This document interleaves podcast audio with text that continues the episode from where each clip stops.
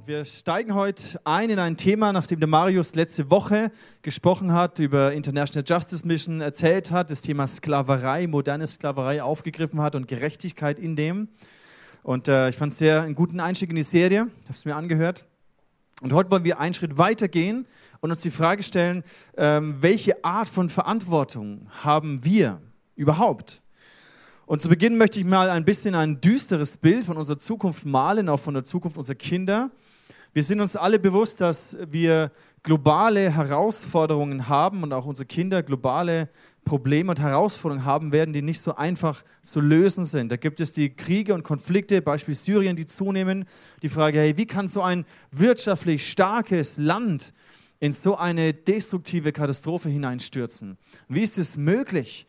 Da hören wir täglich äh, die letzten Tage in den Nachrichten mit Korea, dass da alles irgendwie äh, auf dem auf dem Spitz auf Knopf steht, dass irgendjemand austickt und irgendwie einen Knopf drückt und plötzlich eskaliert die ganze Situation. Keiner weiß, wohin das führen kann.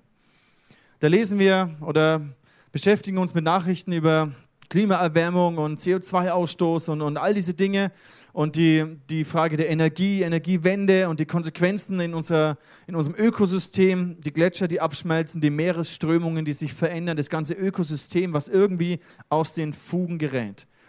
Ein weiterer großer Konflikt in Zukunft wird sein, der ist vielleicht jetzt noch gar nicht uns so bewusst, aber ein großer Konflikt wird sein, der Krieg um das Wasser. Wasser wird eine Ressource sein, die zunehmend kostbar und zunehmend wenig sein wird, um den Bedarf äh, der Menschheit zu decken. Da wird es Kriege geben über das Thema Wasserversorgung. Was wir auch mehr und mehr uns bewusst werden, ist das Thema Plastik, Plastikmüll in den Weltmeeren und die Nahrungsketten, die dadurch zerstört werden. Ich weiß noch, wo wir in Kambodscha waren, in dieser traumhaften Insel dann nach dem Einsatz und dann siehst du diesen Plastikmüll und es ist einfach, es ist erschüttert, ja, wie so ein Paradies, ein paradiesischer Strand, wo einfach der Plastikmüll angeschwemmt wird. Und dann gibt es aber auch Herausforderungen, die wir Menschen niemals kontrollieren können, auch wenn wir es noch so sehr anstrengen. Es braucht nur einen etwas größeren Vulkanausbruch und das ganze Klima in dieser Welt gerät genauso aus den Fugen. Das sind Dinge, das sind Mächte, das sind Kräfte, die wir niemals steuern können. Wir haben auch gehört von dem Erdbeben in Italien.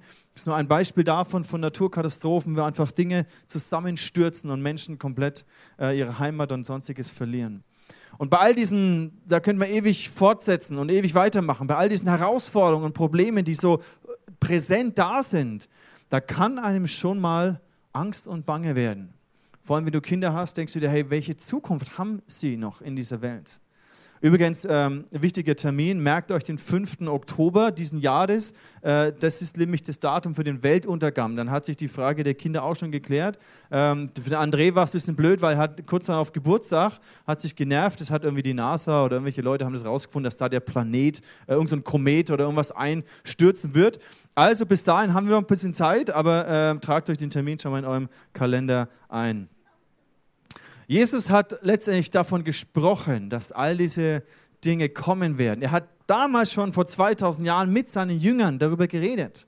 Wir wollen uns das anschauen im Markus-Evangelium Kapitel 13. Da sagt er, ihr werdet von Kriegen hören und davon, dass Kriege drohen. Aber lasst euch dadurch nicht erschrecken. Das muss geschehen. Doch es bedeutet noch nicht das Ende. Ein Volk wird sich gegen das andere, wird gegen das andere kämpfen und ein Königreich das andere angreifen. In vielen Teilen der Welt wird es Erdbeben und Hungersnöte geben. Das aber ist erst der Anfang, so wie die ersten Wehen bei einer Geburt. Und die Worte sind 2000 Jahre her und seitdem gab es viele Kriege und viel Leid und Ungerechtigkeit. Aber ich empfinde, dass dennoch diese Worte so aktuell sind wie nie zuvor. Und Jesus sagt hier, hey, das wird so kommen. In dem erschreckt nicht. Seid euch bewusst, in welcher Zeit ihr lebt. Jesus spricht von dem Ende der Tage, von der Endzeit, dass all diese Dinge zunehmen werden. Und bei einer Geburt ist es so, je näher die Geburt kommt, desto kürzer, in kürzeren Abschnitten und desto heftiger kommen die Wehen und kommen die Schmerzen. Und ich glaube, wir leben in einer Zeit, wo wir das spüren können. Man kann es natürlich nicht an Terminen oder Daten oder irgendwelchen Berechnungen ausmachen. Das ist vollkommen klar. Aber Jesus sagt, ich werde wiederkommen. Und letztendlich muss uns das bewusst sein, dass nur Jesus alleine wahre Gerechtigkeit und wahren Frieden hier auf diese Erde bringen wird. Aber wir leben in dieser Zeit davor, wo diese Wehen zunehmen, wo diese ähm, Krisen stärker werden, auch wo Leid und Ungerechtigkeit zunimmt. Meine, letzte Woche hat der Marius darüber gesprochen, dass es Millionen dieser Sklaven gibt, wahrscheinlich sogar noch mehr als damals, äh, so 17. bis 18. Jahrhundert, wo diese Sklavenhandel so betrieben wurde. Das ist unvorstellbar. Und Jesus sagt, es wird zunehmen. Das ist erst der Anfang. Wir sollen wachsam sein. Wir sollen erkennen, in welcher Zeit wir leben und was in dem unsere Aufgabe ist. Und wir sprechen über das Thema Verantwortung. Und ich weiß, dass Verantwortung löst bei dem einen und anderen unterschiedliche Reaktionen aus. Vielleicht ist Verantwortung für dich so ein Reizwort, weil du sehr häufig vielleicht durch Verantwortung ähm, so wie belastet wurdest, überfordert wurdest dein Herz vielleicht gebrochen wurde durch Überforderung, durch Erwartungen, durch den Anspruch, der an dich gestellt wird. Und seitdem ist Verantwortung verbunden mit der Angst zu versagen oder der Angst, überfordert zu sein. Ist wie so ein Reizwort. Und der Punkt ist aber der, Gott hat uns geschaffen für Verantwortung. Es ist ein Teil unseres, unser, unseres Wesens, unserer Identität. Verantwortung gehört zu uns mit dazu. Und es ist wichtig, dass wir hier heil werden im Herzen. Und ich wünsche mir, dass Gott heute und die nächsten Wochen, dass er, wenn du damit merkst, dass du da kämpfst, dass du heil werden kannst. Und ich weiß, das ist so ein bisschen ein Phänomen, auch ein Zeitgeist, eine, eine Kultur, in der wir leben, wo immer weniger, gerade junge Leute, fähig sind, Verantwortung für ihr Leben, für eine Partnerschaft, für eine Familie zu übernehmen. So viel sind wir getrieben durch, was bringt mir Spaß und worauf habe ich Lust und dieses, diese Fähigkeit und diese Bereitschaft für Verantwortung, die lässt stark nach. Und ich glaube, da brauchen wir Heilung in unserem Herzen, dass wir erkennen, in welcher Zeit wir leben und was unsere Aufgabe ist. Luther hat diesen bekannten Satz gesagt, wenn morgen die Welt untergehen würde, würde ich heute noch einen Baum pflanzen.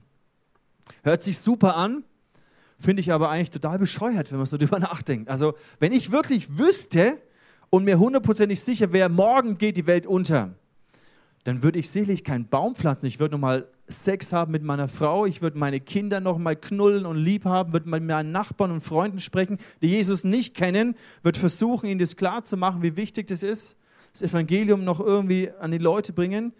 Und, aber ich würde sicherlich keinen Baum pflanzen. Aber was Luther natürlich gemeint hat, ist eine Haltung, in der wir leben, dass wir uns eben nicht aus der Verantwortung zurückziehen, und sagen, hey, die Welt geht in den Bach runter und alles wird eh kaputt, also ziehe ich mich raus, sondern gerade dann, wenn wir sehen, es ist schwierig und die Probleme sind da und die Krisen sind da, gerade dann ist es wichtig, dass wir unseren Platz einnehmen und uns nicht zurückziehen vor dieser Verantwortung. Und natürlich bei diesen großen globalen Themen denkt man sich, hey, was kann ich denn schon ausrichten als Einzelner? Und da gibt es diese sehr bekannte Geschichte, hast du wahrscheinlich auch schon gehört, von dem kleinen Jungen, der am Strand spaziert und Hunderte, Tausende von Seesternen werden auf, auf den Sand gespült und die würden da elendig sterben. Und er fängt an, diese Seesterne zurück ins Meer zu schmeißen, einer nach dem anderen, obwohl es Tausende sind. Und dann kommt ein alter Mann vorbei und sagt, hey, das, das bringt doch nichts. Warum, warum gibst du dir die Mühe und schmeißt diese Seesterne da zurück? Du hast eh keine Chance, alle hier zu retten. Und dann nimmt der kleine Junge, so ist es in der Geschichte beschrieben, nimmt er diesen Seestern in die Hand und sagt, Herr, aber ich kann vielleicht nicht Tausende retten, aber für diesen einen Seestern, den ich zurück ins Meer schmeiße, für den macht es einen Unterschied, ob er lebt oder ob er stirbt. Und wenn wir das Thema Sklaverei oder Ungerechtigkeit anschauen, dann können wir vielleicht nicht auch International Justice Mission, die werden nicht die, das Problem der Sklaverei lösen können, aber für die Menschen, die sie herausretten können, für die macht es einen gewaltigen Unterschied. Und für jedes einzelne Leben lohnt es sich zu kämpfen. Jesus hat sein Leben gegeben, für jeden einzelnen von uns. Und ihm war es das wert. Und deswegen ist so ein bisschen die Frage, ja, was, was ist denn jetzt unsere Verantwortung? Wo hört sie auf? Wo fängt sie an?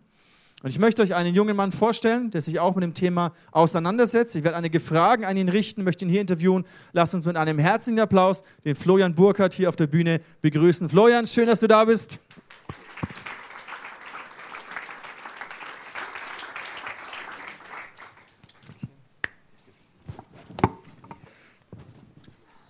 Florian, am Anfang so Verantwortung. Ähm, was bist du so für ein Typ? Was löst es bei dir so aus, dieses Wort Verantwortung. Ähm, hallo auch von meiner Seite, genau, Florian. Ähm, Verantwortung, das erste Ding, das mir da in den Kopf kam, war eigentlich Spannung und auch Anspannung. Äh, ich bin der kleinste von drei Geschwistern, da kriegt man das nicht immer direkt mit. Aber mittlerweile bin ich auch ein bisschen älter geworden. Von dem her ist das Zweite, was mir dazu einfiel, Interesse, weil man auch ähm, mit Verantwortung einen Unterschied machen kann. Man kann was umsetzen, man kann was erreichen. Und deswegen, genau, Okay. Du bist jetzt gerade in einer Lebenssituation, wo du beruflich mega gefördert wirst, wo du Trainee-Laufbahnen durch, durchgehst und erlebst aber auch ein Spannungsfeld. In welchem beruflichen Spannungsfeld lebst du? Ähm, ich bin in einem Unternehmen tätig oder einem Großkonzern, äh, der in der Textilbranche tätig ist und ähm, hier aus dem Umfeld kommt. Und äh, da gibt es natürlich ein klassisches Spannungsfeld, äh, mit dem man auch konfrontiert wird, was letztendlich ähm, die Herstellungsart der Produkte, ähm, Fairness, ähm, Sustainability, also Nachhaltigkeit im Unternehmen, sind äh, große Themen, wo auch ein Spannungsfeld dadurch entsteht, weil es da unterschiedliche Perspektiven drauf gibt und man von außen auch äh, herausgefordert wird. Das ist das eine. Ähm, das andere ist mein äh, persönlicher Jobbereich, in dem ich bin.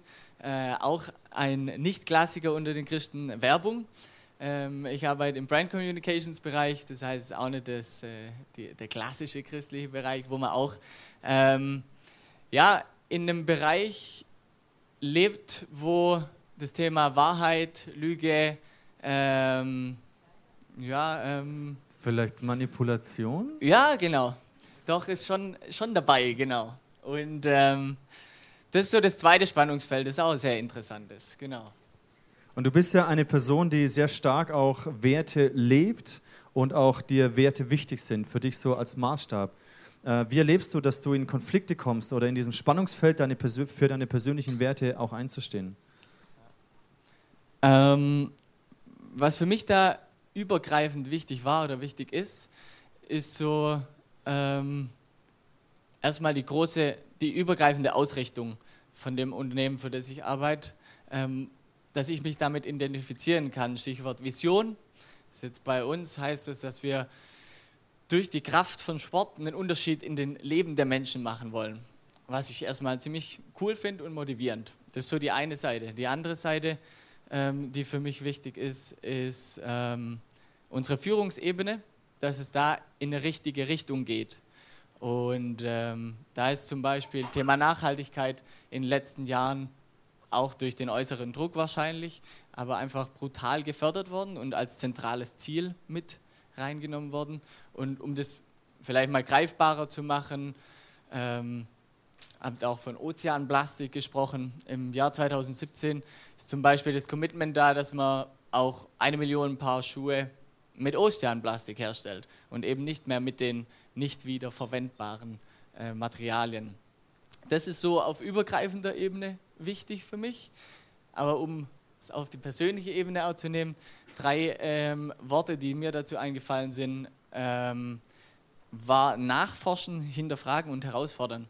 Dass man ähm, eben das nicht nur, ja, man hat jetzt mal ist im coolen Unternehmen unterwegs und es läuft alles, sondern nachfragen heißt, wenn ich weiß, dass wir in Fernost herstellen ähm, und von außen ist immer einfach zu urteilen und verurteilen, ähm, da sich mal mit einem zusammensetzen, der in dem Bereich Lieferantenbewertung oder auch äh, Kriterien für unsere Zulieferer zuständig ist. Da mal nachhaken, wie ist es tatsächlich?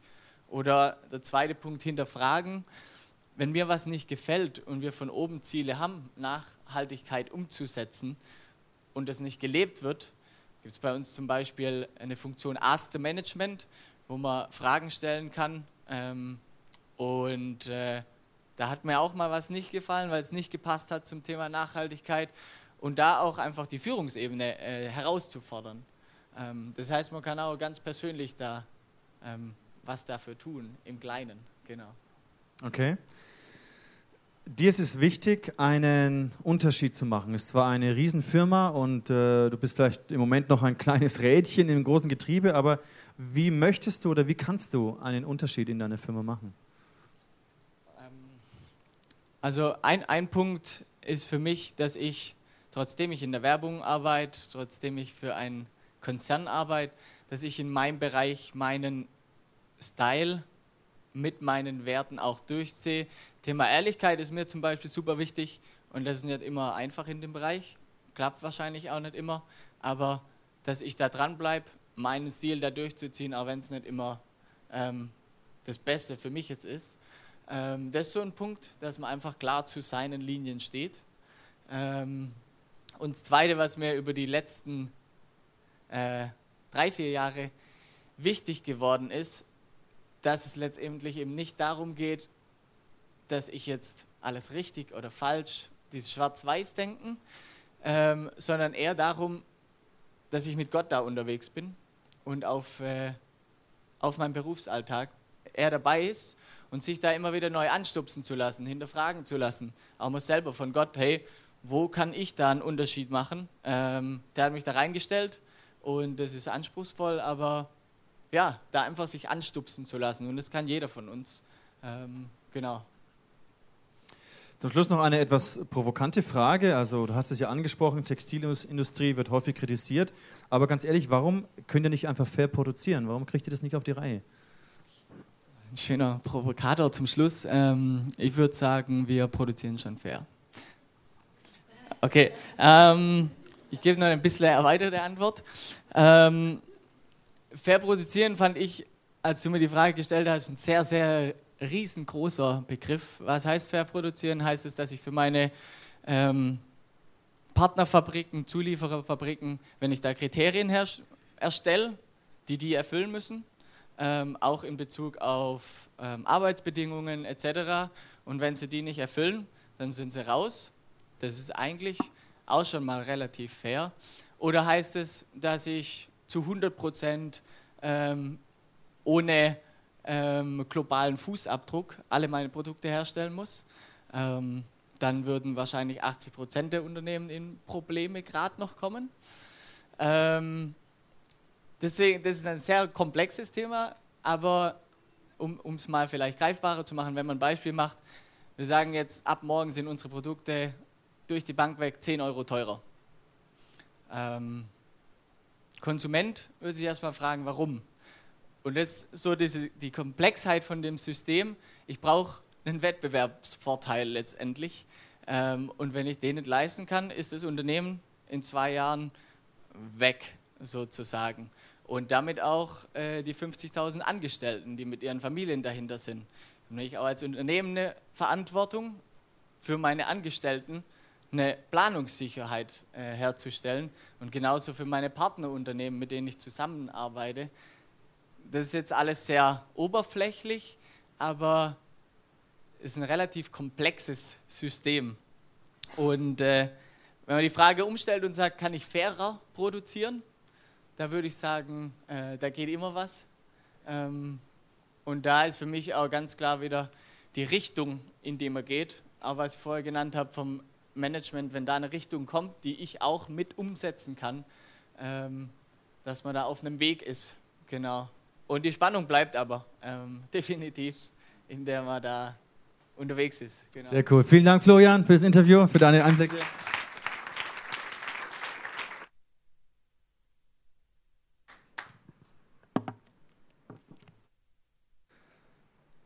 ist ein spannendes Thema, weil es letztendlich nicht nur um Schwarz-Weiß geht und weil es auch nicht darum geht, einfache Antworten zu finden, einfache Lösungen zu finden. Ich möchte mit euch eine Frage bewegen, die auch nicht einfach ist und die ich äh, über, die, über Jahrhunderte theologisch debattiert wurde und ganze Glaubensrichtungen entstanden sind aus diesem Zwiespalt oder aus dieser Diskussion. Und ich weiß auch, dass ich das nicht in den nächsten zehn Minuten auflösen werde, aber ich möchte euch mit hineinnehmen, in eine Art und Weise sich damit auseinanderzusetzen und sich die Frage zu stellen, ist nicht am Ende alles vorherbestimmt von Gott? Oder haben wir mit unseren freien Entscheidungen und die Konsequenzen aus diesen Entscheidungen nicht die Möglichkeit, die Geschichte zu beeinflussen und zu verändern, den Lauf der Geschichte zu verändern? Also Vorherbestimmung oder freier Wille. Was ist das für ein Spannungsfeld? Und weil es hat Konsequenzen, je nachdem, wovon ich, was ich hier sehe oder wovon ich überzeugt bin, hat es Konsequenzen auf die Art und Weise, wie ich denke und wie ich handle. Wenn ich weiß oder wenn ich glaube, alles ist vorherbestimmt von Gott, er ist allmächtig, er ist allwissend, er ist omnipräsent, alles ist vorherbestimmt, es passiert letztendlich sowieso alles, was passieren muss. Also was habe ich noch für Einfluss? Was habe ich noch für Verantwortung? Die Bibel sagt zum Beispiel, die Welt wird untergehen. Also dieser Planet auf diese Art wird irgendwann nicht mehr existieren, weil Gott eine neue Schöpfung macht. Also könnte ich ja sagen, ich schmeiße mein Plastik gewohnt und getrost in Müll und ins Meer und ich äh, konsumiere, was ich will, weil es spielt eh keine Rolle, was ich tue. Es macht keinen Unterschied, es ist eh alles vorherbestimmt. Und das führt mich in eine Passivität, in eine Gleichgültigkeit, wo ich mich letztendlich loslöse, und sage, hey, damit habe ich gar nichts mehr zu tun weil Gott hat es alles vorherbestimmt. Es wird eh so passieren. Passiv. Oder aber, wenn ich überzeugt bin, hey, es liegt an mir, es ist meine Verantwortung, den Lauf der Geschichte zu verändern. Ich kann durch mein Handeln Dinge bewegen und letztendlich liegt es an uns, ob sich diese Probleme der Ungerechtigkeit, der Sklaverei, der, der sozialen Ungerechtigkeit verändern dann würde mich das komplett lähmen. Weil zum einen weiß ich, das ist eine Last, die ich niemals tragen könnte. Und ich weiß gar nicht, was meine Entscheidungen, die ich heute treffe, was das alles in den nächsten Jahren und Jahrzehnten für Auswirkungen haben wird. Es würde mich komplett überfordern und lähmen. Vielleicht kennst du diese Filme, es wird sehr häufig, dieses Thema wird sehr häufig aufgegriffen, so bei Zurück in die Zukunft oder so, wo in der, in der Vergangenheit etwas verändert wird und der Lauf der Geschichte sich ändert. Oder eben auch hier Armageddon, ja, Bruce Willis, hervorragender Film, die Erde ist vom Aussterben bedroht, da kommt der, der, der, der Planet oder der Dings, der, der da reinstürzt, der Komet und dann müssen sie da hochfliegen und am Ende opfert sich Bruce Willis und dann wird es da gesprengt und nur weil er das gemacht hat, ist quasi die Menschheit gerettet. Ja? Wahnsinn. Es gibt auch einen anderen Film, der ist nicht ganz so bekannt, äh, Sound of Thunder. Da geht es darum, dass in der Zukunft so eine Zeitmaschine gebaut wird und man kann in die Vergangenheit reisen und so eine Art Safari machen. Ja, kann äh, Dinosaurier jagen zum Beispiel. Super Sache. Und, ähm, aber es gibt eine Regel und zwar die Regel heißt, bleib auf dem Pfad. Verlass niemals den Pfad, weil wenn du links oder rechts gehst und etwas beeinflusst, weißt du nicht, was Tausende, hunderttausend Jahre später passiert. Und natürlich ist die Geschichte so, die eine Person tritt neben den Pfad und tötet einen Schmetterling. Und das hat Konsequenzen, das, also ist dann alles so aufgeschrieben, die, die, die Nahrungskette und irgendwann, äh, deswegen, weil er diesen Schmetterling getötet hat, äh, können in der Zukunft eine Milliarde Menschen nicht mehr existieren. Ja, weil alles aus dem Gleichgewicht kommt wegen diesem einen Schmetterling. Das heißt, ich habe keine Ahnung, welche Konsequenzen, welche Auswirkungen mein Handeln hat. Ich kann es gar nicht abschätzen und diese Last würde mich komplett lähmen. Und da stecken wir in einem Dilemma drin, in einem Dilemma, das uns entweder passiv oder paralysiert hinterlässt.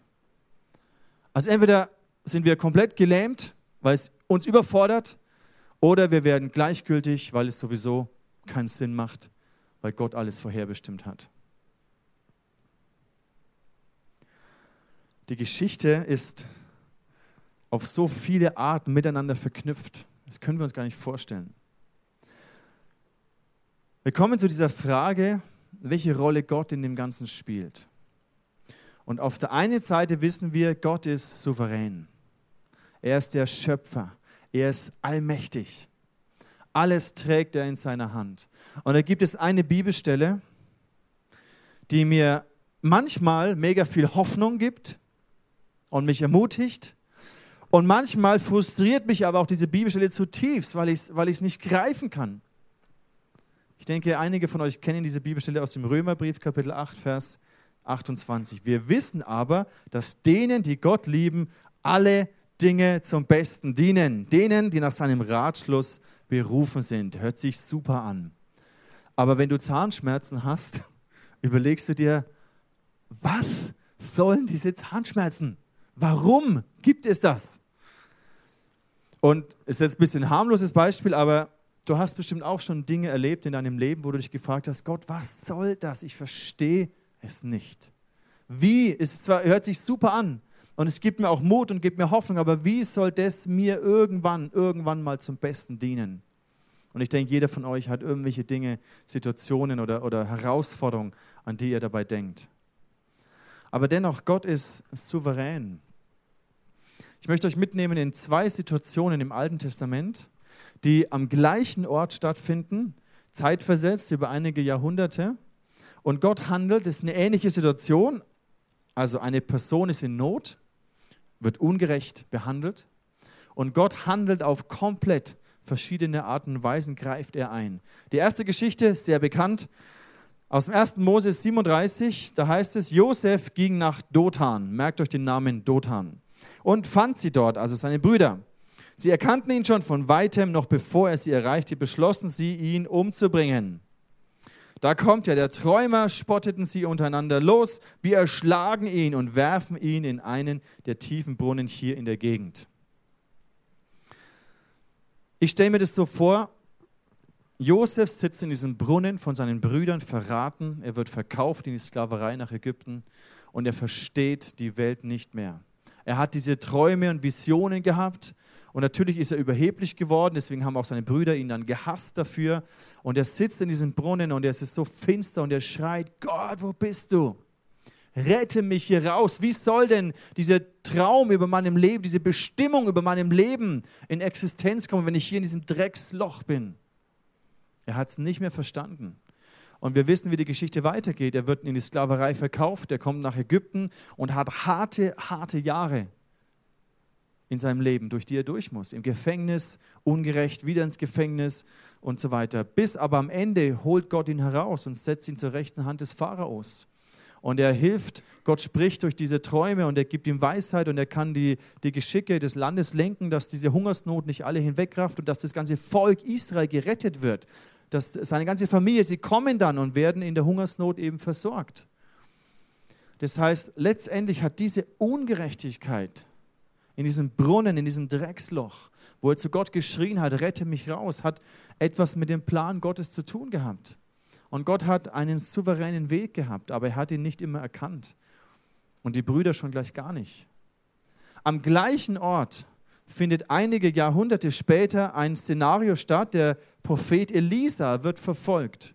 Und da heißt es im 2. Könige Kapitel 6, der König erfuhr, dass Elisa sich in Dothan aufhielt.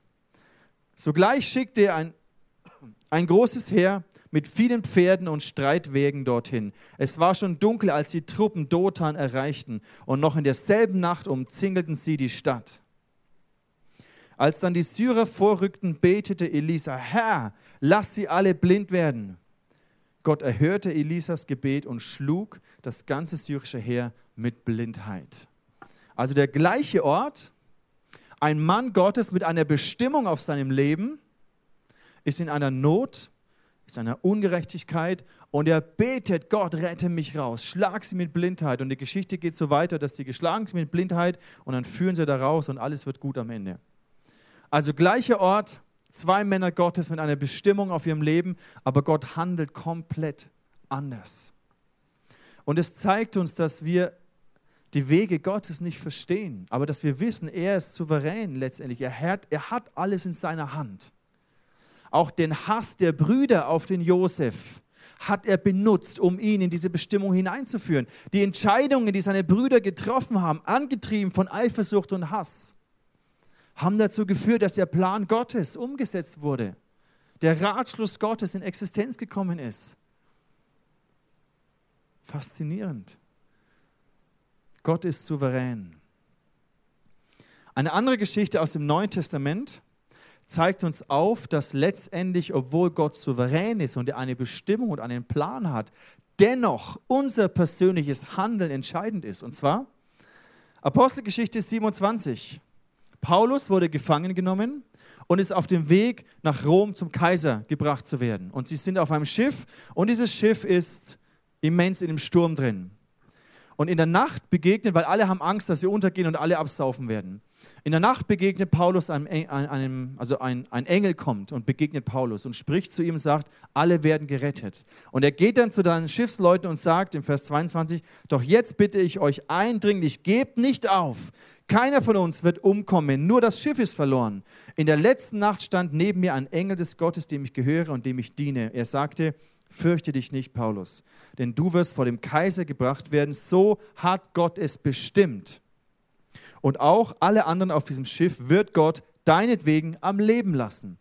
Aber das ist schon mal sehr stylisch. Da kommt ein Engel und erklärt dir, wie es laufen wird. Und dann passiert aber Folgendes. Sie bleiben in diesem Sturm drin, der Sturm ist nicht weg.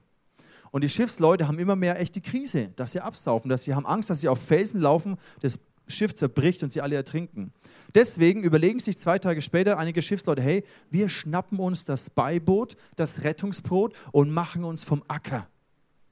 Und sie sind dabei, das zu machen. Und Paulus sieht es und er weiß, wenn die vom Acker gehen, wenn die hier abhauen, dann sind wir verloren. Und dann geht er zu den Hauptleuten, Vers 31. Doch Paulus machte dem Hauptmann und den Soldaten klar, wenn die Besatzung nicht auf dem Schiff bleibt, seid ihr alle verloren.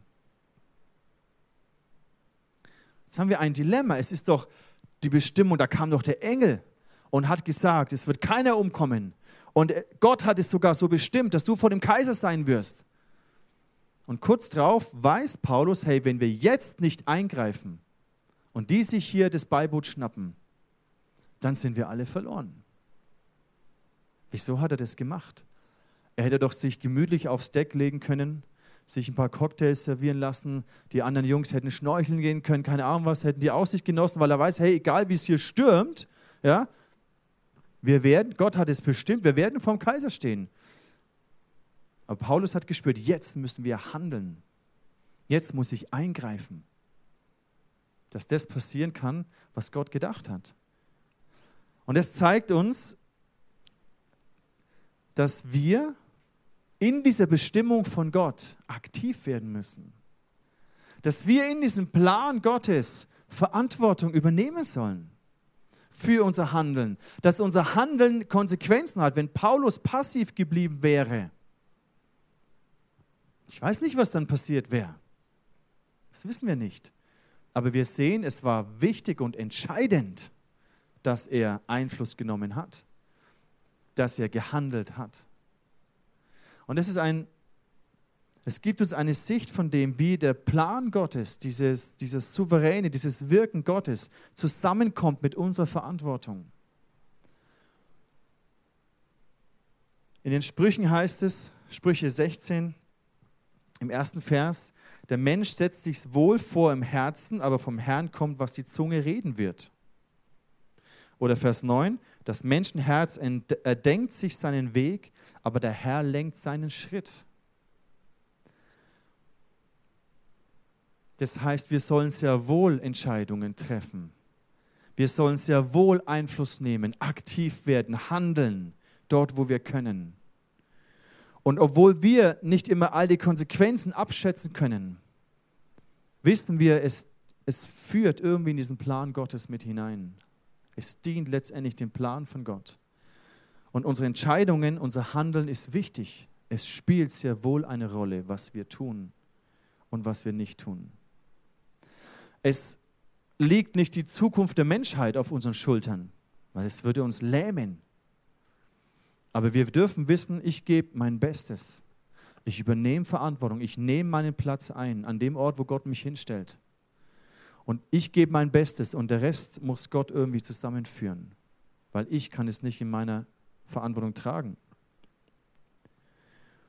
Habt ihr gewusst, dass du heute, hast du gewusst, wenn, dass du heute nicht hier wärst, wenn nicht vor vielen Jahren ein Offizier in der Bundeswehr meinem Bruder Urlaub gegeben hätte, dann wärst du heute nicht hier. War dir das bewusst? Nee, oder? Weil damals, 95, 1995, mein Bruder war in der Bundeswehr und meine Eltern wollten ihn mit nach Toronto nehmen, Kanada. Und sein Vorgesetzter hat ihm aber nicht freigegeben. Deswegen durfte ich mitgehen. Und dort habe ich so eine Begegnung mit Gott erlebt, dass ich mich entschieden habe, ich möchte mein Leben investieren, dass Gemeinde gesund und stark werden kann. Das heißt, wir wären heute nicht hier, wenn nicht dieser Offizier meinem Bruder die, die, die, die freien Tage verweigert hätte. Ist doch herrlich, oder? Was wäre denn, wenn er es gemacht hätte? Ich habe keine Ahnung. Und dann noch eine Sache. Mein Bruder hat dann ähm, studiert und dann hat er einen Einsatz gemacht in Israel. Und dort hat er ein Mädchen kennengelernt und er hat sich überlegt, oh meine Fresse, wie spreche ich sie an? Und ähm, er hat dieses Mädchen kennengelernt, hat sich verliebt. Deswegen ist er nach seinem Studium nach Zürich gegangen, um dort ein Praktikum zu machen. Und dieses Mädchen hatte eine Freundin. Und dadurch hat, seine, hat er dieses Mädchen kennengelernt, ist in die Gemeinde in Zürich gekommen. Und wo ich ihn besucht habe, habe ich ihre Freundin kennengelernt. Und ich denke mir, was wäre passiert, wenn mein Bruder sie nicht angesprochen hätte? Wenn er zu schüchtern gewesen wäre oder wenn er keinen Bock gehabt hätte, nach Israel zu fliegen oder nach Peru oder sonst wo gegangen wäre, ich hätte die Frau meines Lebens nicht gefunden. Ich wäre am Arsch. Bin ich froh, dass mein Bruder diesen Einsatz gemacht hat. Ich bin ihm ewig dankbar dafür. Also, man kann es drehen, wie man will. Es gibt so viele Dinge in unserer Geschichte, wo wir keine Ahnung haben, wo die herkommen oder wie die gesteuert sind. Aber letztendlich sehen wir, Gott hat es im Griff. Ich möchte schließen mit diesem Gedanken, was, was denn jetzt du damit tust. Was heißt denn das für dich? Und ein wichtiger Aspekt, den wir verstehen müssen, auch in dem Thema Fair Konsum, Fair Trade und so weiter, ist im Römerbrief, da heißt es Kapitel 14, Vers 10, mit welchem Recht verurteilst du also einen anderen Christen?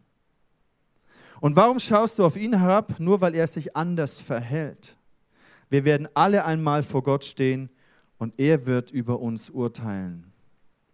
Also in diesem Thema ist es wichtig, nicht mit Finger zu deuten auf andere, die vielleicht nicht gemäß meinem Maßstab oder meinen Werten konsumieren oder produzieren oder leben. Das ist nicht unsere Verantwortung. Jeder muss sich selber vor Gott, muss vor Gott Rede und Antwort stehen. Jeder Einzelne für sich und für sein Leben. Also es gibt keinen Grund zu beurteilen, wer wie fair oder nicht fair ist oder lebt oder produziert oder irgendwas macht. Sondern du musst wissen, was deine Verantwortung ist das Maß, das Gott dir gegeben hat. Und dafür musst du Rede und Antwort stehen. Dafür wirst du Rechenschaft ablegen vor Gott. Das ist die Verantwortung, die du trägst, weil du lebst. Und ich möchte euch vier kurze Gedanken weitergeben, wie du ähm, ja vielleicht Schritte gehen kannst, deine Next Steps. Das erste ist, erweitere deinen Horizont. Setz dich mit diesen Themen auseinander. Und natürlich kannst du dich nicht mit allen Themen dieser Ungerechtigkeit und Leid auseinandersetzt. Das ist vollkommen klar. Aber erweitere deinen Horizont. So wie dieses Seminar letzte Woche, wo es um Sklaverei geht oder um, um, um, um eben Fairtrade oder was auch immer. Das ist, wo du merkst, ja, das interessiert mich, da, da möchte ich mich, äh, meinen Horizont erweitern. Es lebt nicht einfach mit Scheuklappen und denke, es geht mich nichts an erweitere deinen Horizont, setz dich mit Themen auseinander. Der zweite Punkt ist, erkenne, nutze und vergrößere deinen Einfluss. Ich finde es gut, Florian, wenn du Gas gibst in deiner Firma, wenn du der Beste wirst, wenn du aufsteigst, wenn du Einfluss gewinnst, wenn du Entscheidungen mit beeinflussen oder sogar treffen kannst. Und jeder von euch, die ihr arbeitet, die ihr studiert, die ihr euch ausbildet, die ihr Einfluss habt, ihr habt Einfluss. Das heißt nicht, dass jeder in der Firma Führungskraft werden muss, aber du hast Einfluss in deiner Nachbarschaft in den Freundschaften, in der Kita, wo auch immer. Nutze diesen Einfluss, vergrößere diesen Einfluss. Werde der Beste, bilde dich, gib Vollgas. Gott möchte das gebrauchen, um in dieser Welt einen Unterschied zu machen. Der nächste Punkt, mach einen Unterschied. In kleinen Dingen oder in großen Dingen. Ich liebe diese Projekte von der Olga, wo wir dann vor, vor Weihnachten da diese Pakete für die Prostituierten an der tschechischen Grenze packen. Damit kannst du einen Unterschied machen im Leben von einer Frau, die dort missbraucht wird. Du kannst einen Unterschied machen. Du bist nicht zu klein und zu unbedeutend. Du kannst vielleicht nicht die Welt retten und das Problem der Sklaverei abschaffen. Das kannst du vielleicht nicht. Aber im Leben von Einzelnen kannst du einen Unterschied machen. Und wenn es nur deine Nachbarin ist, die gerade super depressiv oder irgendwas ist, und du gibst ihr Hoffnung und du gibst ihr Mut, du kannst einen Unterschied machen. Und der letzte Punkt, bitte Gott um Beistand. Bitte Gott um Hilfe.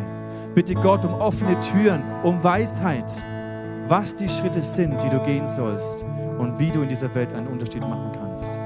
Und ich möchte beten in dieser, zum Schluss, dass dort, wo dein Herz gebrochen wurde durch Überforderung, durch die Last, durch Erwartungen und Ansprüche, die nicht gestellt wurden und du wie nicht fähig bist, für dich, für eine Beziehung, für eine Familie, für eine Ehe Verantwortung zu übernehmen, in deinem Berufsleben, du dich wie unfähig fühlst. Ich möchte beten, dass Gott dein Herz heilt, dass er dich wiederherstellt, dass du einen gesunden Zugang zu Verantwortung bekommst, dass du ein aufrechtes Rückgrat hast, auch mal Druck standhalten kannst dass du etwas tragen kannst, dass du etwas bewegen kannst in dieser Welt, weil dafür sind wir alle geschaffen. Ich lade dich ein, aufzustehen und ich möchte beten für dich. Und dann gehen wir in eine Zeit von Worship noch hinein. Ich weiß, es ist schon 1 Uhr, aber ich hoffe, ihr seid geduldig. Lasst uns einen Moment noch Zeit geben. Und ich glaube, es ist ein, ein ja. Jesus, ich danke dir, dass du uns durch das Evangelium eine Perspektive gegeben hast, dass du letztendlich Gerechtigkeit bringen wirst. Aber du möchtest uns, dass wir ein Teil sind von deinem Plan, von deinem Ratschluss. Und wir verstehen deine Wege nicht immer. Aber wir wollen Ja sagen zu dieser Bestimmung. Wir wollen Ja sagen zu dieser Verantwortung. Ja sagen, dass wir einen Unterschied machen können. Und ich bitte dich, erweitere unseren Einfluss. Erweitere unser Gebiet. Erweitere unseren Horizont. Und ich bete für alle die, die sich unfähig fühlen, die Angst haben vor, vor Überforderung, die gebrochen wurden durch Überforderung. Gott, heile diese Herzen, richte sie auf, stell das Rückgrat wieder her, dass wir stark unseren Platz einnehmen können in der Welt, in die du uns hineinsendest. Und dafür segne ich dich in Jesu Namen. Amen.